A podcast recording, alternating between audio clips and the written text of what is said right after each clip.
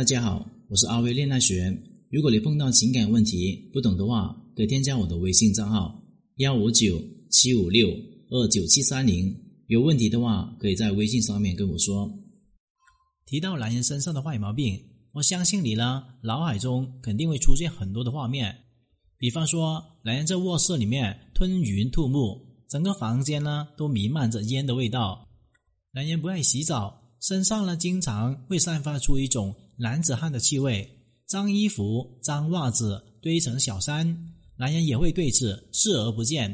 可是，当你向男人提出这些问题的时候，并要求男人做出改变的时候，男人的态度呢却并不积极，不想你的男人懒在沙发上面，而是要求他多帮助你做一些家务活。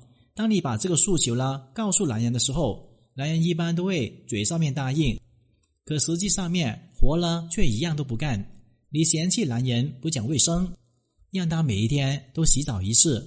可是男人完全把你的话呢当成一个耳边风，身上呢依然是臭烘烘的。有了这些失败的经验之后，你也开始变得没有耐心了，甚至还会产生心里面的怀疑：男人是不是已经不爱你了？连这些话都不愿意听你的。但其实呢，事情呢根本是没有你想象中那么严重的。男人之所以不听你的劝告，并不是因为他不爱你了，而是你的引导方式不对，方法不对，一切的努力都白费。所以下面呢，我就给大家分享两个正确引导男人改掉自身臭毛病的方法，打造男人的完美情节。每一个人呢，都是追求完美的，这一点呢，在现实生活当中有着方方面面的体现。就比方说，学生时代的时候呢，会固执想要考一百分，由于这种偏执呢。哪怕我们最终考了九十九分，心里面都会觉得非常的遗憾。可是，一个本可以呢考九十九分的人呢，突然间有一天考了九十八分呢，这个时候他的内心会有很大的遗憾吗？肯定会有很大的遗憾。但是这样的感觉呢，并不会太过强烈。这是因为九十九分也并不代表着完美，差一分两分也无所谓。感情也是如此。男人的身上明明有一堆的臭毛病，为什么他就不爱惜自己形象呢？也一点都不愿意做出改变呢？其实这很有可能呢，因为你率先打破男人内心的完美形象。举个例子来说，当你发现男人不讲卫生，脱下的袜子呢随手就一扔，很多女生呢都会率先打压男人说：“你怎么这么邋遢呢？这么不讲卫生？别的呢我就不跟你计较了。”乱丢袜子的话，我实在忍受不了。你到底能不能够改掉这个臭毛病呢？听到这段话之后，男人的心里面会怎么想的呢？其实呢，男人并不会过多的去想事情本身的对与错，而是会觉得你在他的心里面的形象已经不完美了。那既然如此的话，自己做的好一点、差一点又有什么关系呢？想让男人变得更加听话的话，更愿意积极改掉身上的臭毛病。你一定不要去打破男人内心的完美，相反呢，你还要去帮助他创造完美。当你发现了男人乱丢袜子的时候，一定不要直接去批评男人，而是对男人说：“你知道你最吸引我的点是什么吗？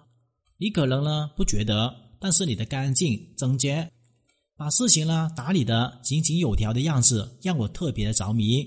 这个时候，你看看地上的袜子，在温柔的看着他。”都不用去说袜子了。到这里，男人可能已经在床上面跳起来，开始整大扫除了。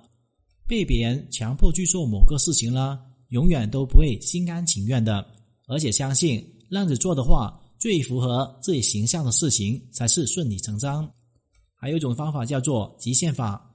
为什么明明乱丢袜子了是个臭毛病，可是男人却不以为然呢？这是因为。袜子的臭味已经达到你的极限，可是却没有达到男人的极限。如果说你把男人呢丢进一个满是脏袜子的屋子里面，他其实呢也是受不了的。你一定要记住一句话：只有当一个人呢对事情忍耐到极限的时候，他才会有充足想要改变的动力。所以，如果你想让男人彻底做出改变的话，就一定不断的增加事情的危险程度。一直呢增加到初级男人极限为止。举个例子来说，当男人呢是一个非常懒的人，从来呢都不会做家务，哪怕呢你让他去扫个地，他会拖延半天。